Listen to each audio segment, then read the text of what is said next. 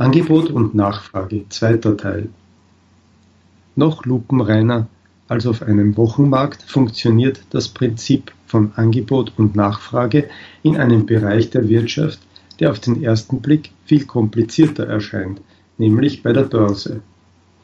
Denn während auf dem Gemüsemarkt immer kleine Qualitätsunterschiede zwischen den Kartoffeln oder Äpfeln bestehen, die der Bauer A und der Bauer B anbieten, und sich auch nicht jede Hausfrau die Mühe macht, alle Preise und Qualitäten zu vergleichen, ist jede Aktie von BMW, Höchst oder IBM so gut wie alle anderen dieses Unternehmens.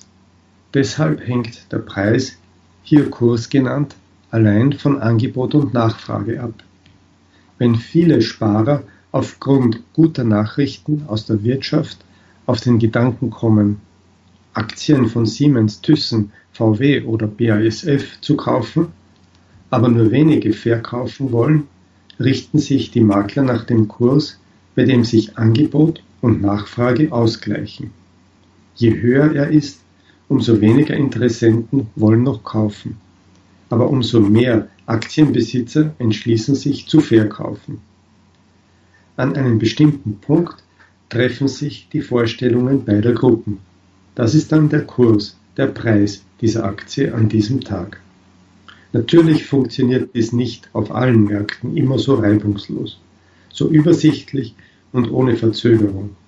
Wenn als Folge schlechter Witterung nur geringe Mengen Spargel geerntet werden, bleiben die Preise hoch und die Verbraucher halten sich zurück.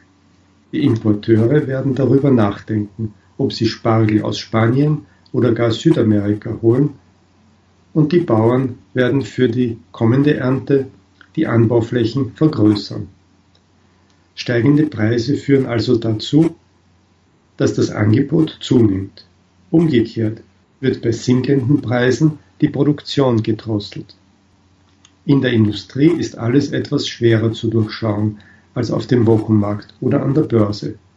Aber dennoch wirken die gleichen Marktkräfte. Wenn zum Beispiel ein neues Automodell gut ankommt, lässt sich die Produktion nicht in kürzerer Zeit so hochfahren, dass jeder Interessent sofort beliefert werden kann.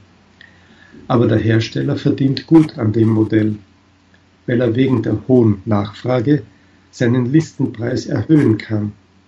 Er wird sich deshalb bemühen, die Produktion der weniger gefragten Typen zu drosseln und die Mitarbeiter Überstunden machen zu lassen und Prämien dafür zu zahlen, dass sie möglichst viele Sonderschichten einlegen.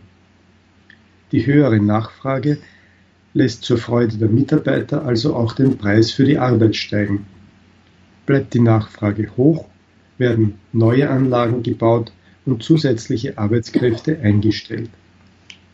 Lässt irgendwann das Interesse der Autofahrer nach oder kommt die alarmierte Konkurrenz mit noch attraktiveren Modellen wendet sich das Blatt. Plötzlich lässt der Verkäufer wieder über Rabatte und günstige Preise für den alten Wagen mit sich reden. Es werden preiswerte Sondermodelle und Extras ohne Aufpreis angeboten. In der Praxis kann das bedeuten, dass der Käufer mit etwas Feilschen das gleiche Auto bei einer Absatzflaute um 20 Prozent billiger bekommen kann als während des Booms. Angebot und Nachfrage lösen also auch hier die notwendigen Anpassungsprozesse aus, auch wenn die Hersteller von Markenartikeln meist versuchen, dies mit den genannten Mitteln etwas zu verschleiern.